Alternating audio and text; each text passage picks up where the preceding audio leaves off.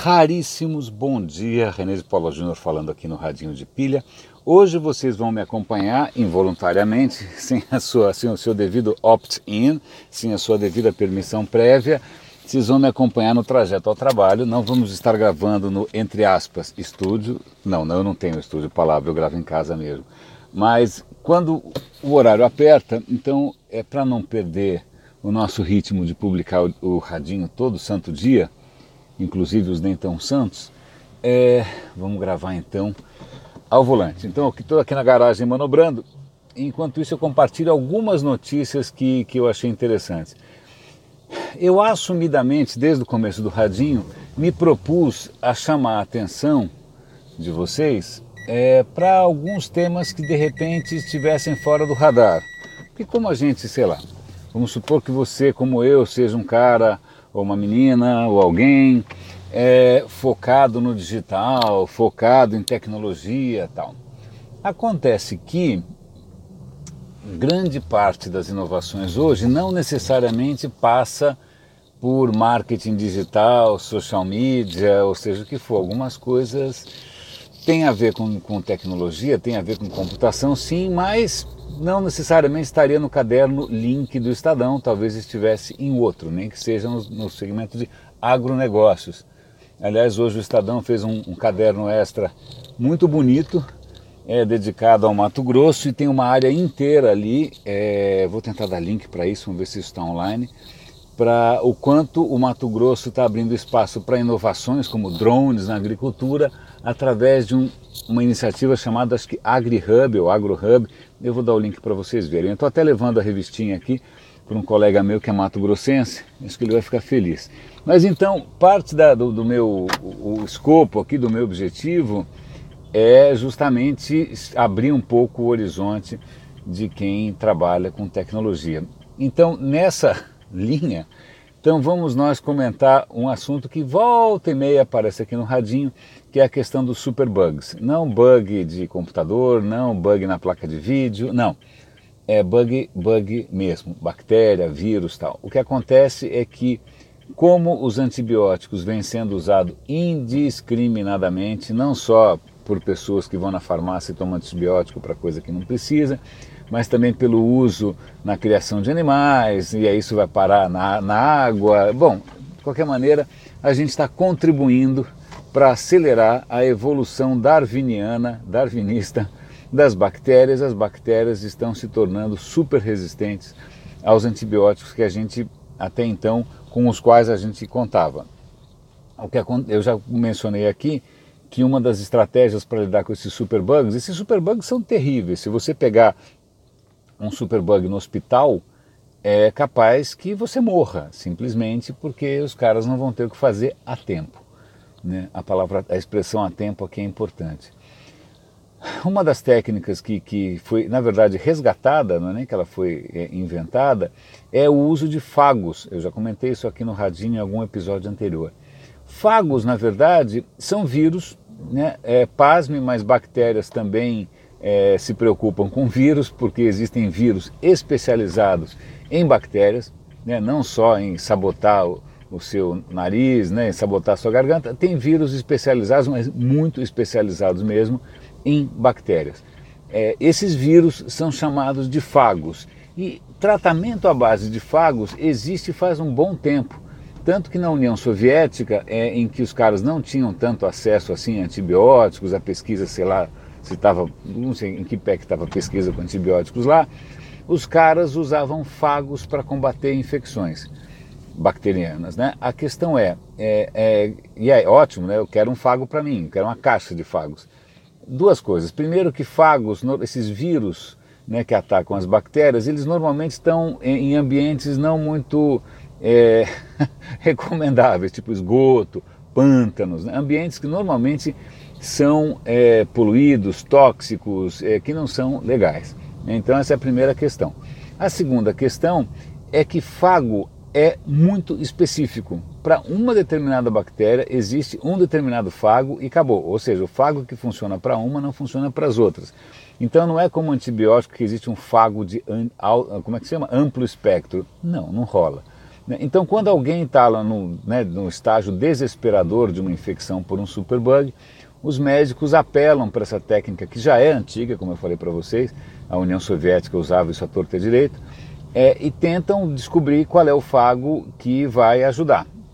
É, por que, que eles usam isso como último recurso? Porque é difícil você é, casar ali o fago certo com a bactéria certa ou errada. Né? É, então, eu vou dar link aqui para uma notícia sobre duas startups que estão tentando utilizar o que? Inteligência artificial para facilitar esse processo, para acelerar o processo de, né, de match, aí, de Tinder, né, de matchmaking aí, entre as bactérias que estão te afligindo e o fago que poderia te ajudar. Então eles estão tentando usar não só é, engenharia genética, né, para você mapear o, DNA da bactéria o mais rapidamente possível, né, tentar identificar é, através da inteligência artificial qual é o fago que corresponderia àquela bactéria e aí tentar salvar você, como eu salientei ali atrás, a tempo, porque é uma corrida contra o tempo e a inteligência artificial e a engenharia genética podem ajudar. Pois bem, acabei de falar aqui por minutos e minutos a respeito de fagos.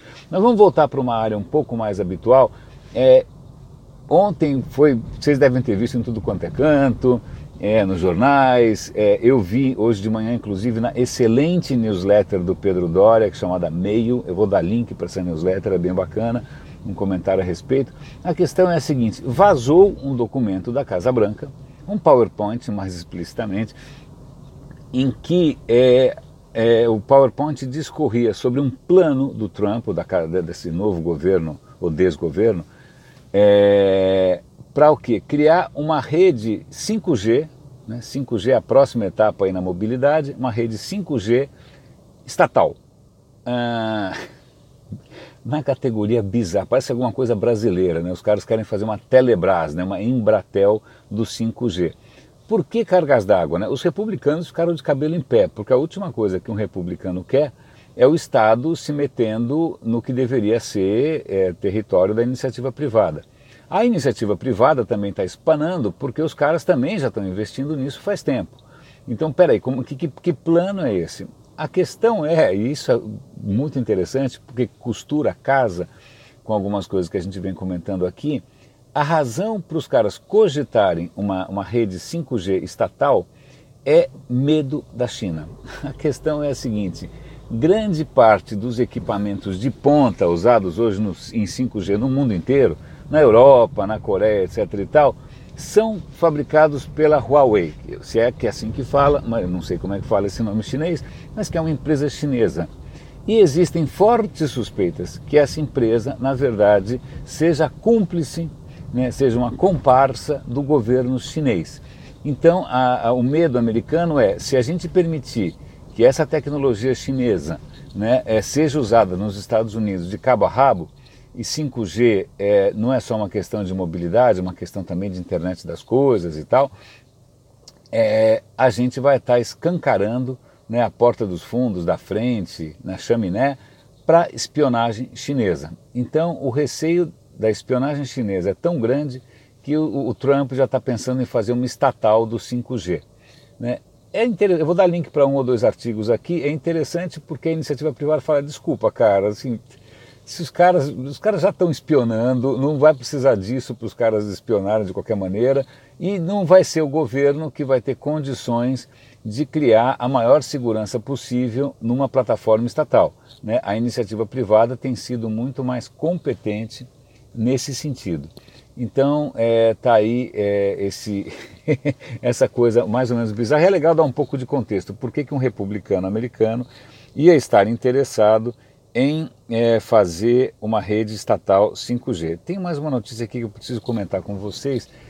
Como eu estou dirigindo, eu não posso. É, agora eu tenho que tentar lembrar de cabeça o que, que eu tinha separado. Eu falei da história do Fago, ah, eu falei da história do 5G do Trump tem mais alguma coisinha, o que, que será que era? Ah, já sei. Há uma notícia dizendo que a Amazon continua estudando como inserir publicidade naquele, naqueles alto-falantes que ela vende por aí. Nossa, vende que nem pãozinho quente, né? Que a bendita Alexa, né? É, a questão é, eles estão estudando qual é a melhor maneira de você colocar publicidade naquilo.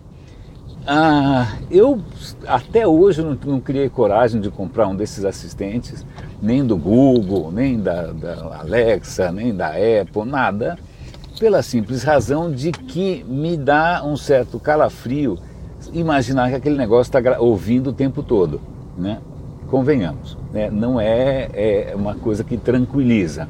Né? É, então, agora, imaginar que, além de ficar escutando, espionando o tempo todo, sendo China ou sendo a Amazon, seja quem for, agora os caras vão poder me oferecer de alguma maneira, que ainda não está clara, que ainda não está formatada, anúncio. E aí, uma das coisas que o cara sugere ali é o seguinte: vamos imaginar que você peça para Alexa, Alexa, compre detergente, acabou meu detergente. E ela vai falar: olha, tem aqui uma promoção especial do Omo. Ah, que beleza. Né? Esse até que é um, um contexto razoável. Né? Você, né? A questão é que essas interfaces de voz elas têm um problema que é singular, que é diferente das outras plataformas. Se eu faço uma busca no meu telefone, vem inúmeras opções. É lógico, tem a primeira, a segunda, a terceira tal, e a gente tende a clicar na primeira. Se eu faço a busca no desktop, mesma coisa. Né? Agora, quando eu faço uma busca por voz, ah, de uma certa maneira, a expectativa é que ela dê uma resposta só, que ela não dê cinco respostas. Né? Quando você pergunta qual é o PIB da Estônia, né? você quer um número, você não quer cinco estimativas conflitantes diferentes. Então, nesse cenário é, em que a gente espera uma resposta só, é, como vai ficar essa propaganda? Né?